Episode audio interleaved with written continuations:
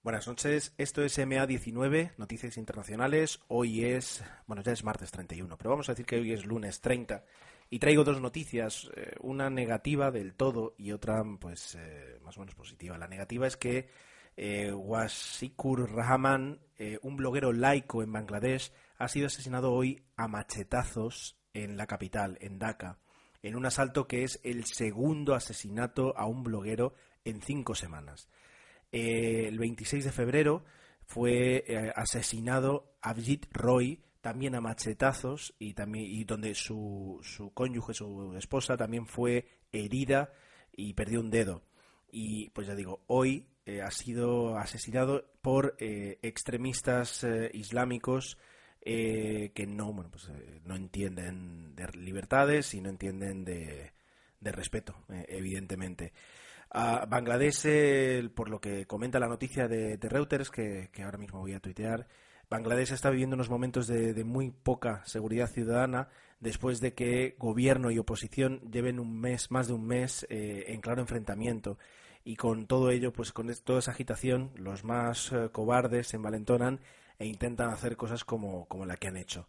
No es eh, la primera vez que, que esto sucede. En 2013, eh, también en Dhaka, ah, el bloguero Ahmed Ra- Rajib Haider fue eh, asesinado después de liderar una protesta eh, en la que se pedía pues eh, justamente la pena de muerte para líderes islamistas.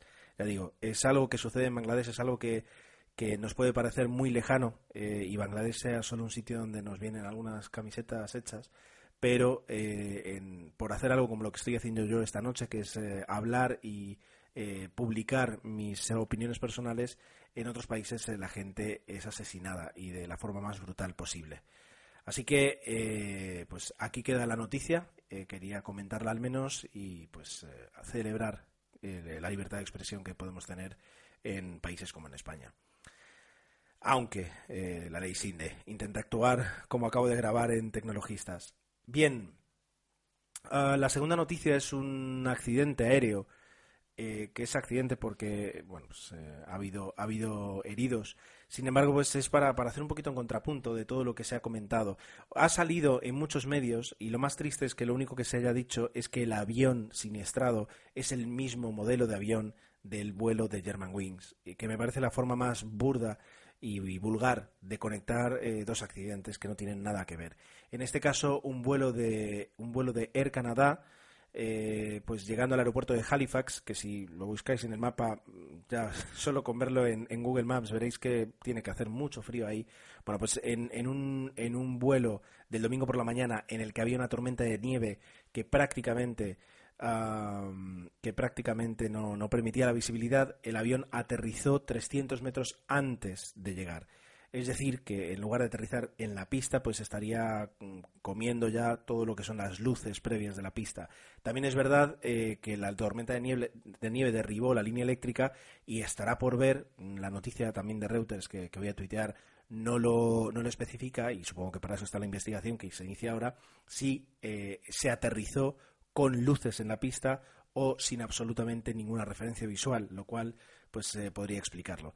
El avión, si veis la fotografía, pues eh, fue de- severamente dañado, perdió parte del morro, motor, tren de aterrizaje y eh, pues eh, se cuentan 23, eh, aquí estaba 23 eh, heridos, aunque casi todos ya fueron dados de alta después de llegar al hospital y revisar.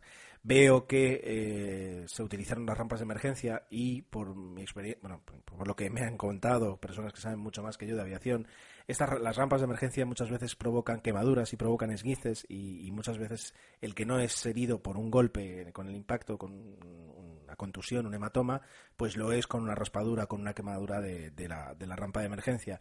También comenta la noticia que en plena tormenta de nieve los pasajeros estuvieron 50 minutos eh, en, el, en, el, en la pista esperando a que llegara eh, llegaran los autobuses y que no me extrañaría que alguno fuera por hipotermia. Pero bueno, eh, la fortuna y la, ventaja es que no hubo ningún, no hay que, ¿cómo es? no hay que lamentar, como dicen las noticias, no hay que lamentar ninguna pérdida personal, tan solo material y ahora ya se inicia la investigación, ya se han entrevistado los dos pilotos y vamos a ver qué es lo que sucede.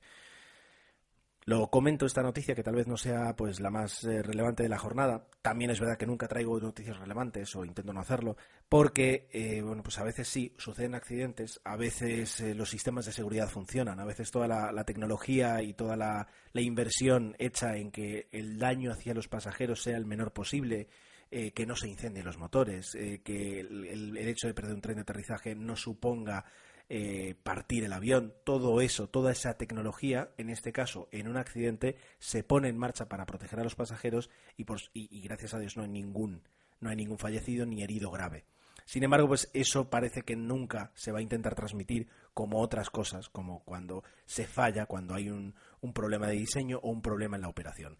Porque aquí, aunque mm, de, o sea, ahora mismo, de forma temporal, pues podamos pensar que se trata de un error en el pilotaje, no querría yo conducir eh, mi coche 500 metros eh, con las mismas condiciones que esta gente estaba aterrizando un avión de 80 toneladas. Así que eh, un aplauso para ellos, porque, como es, volar es humano y aterrizar divino. Y nada más, estas son las dos noticias que traigo hoy. Mañana espero poder traer más y hasta, hasta entonces, recordad, me tenéis en arroba ger7 para cualquier cosa y por si acaso acordaos de mi podcast de tecnología, arroba tecnologistas-bajo. Un saludo.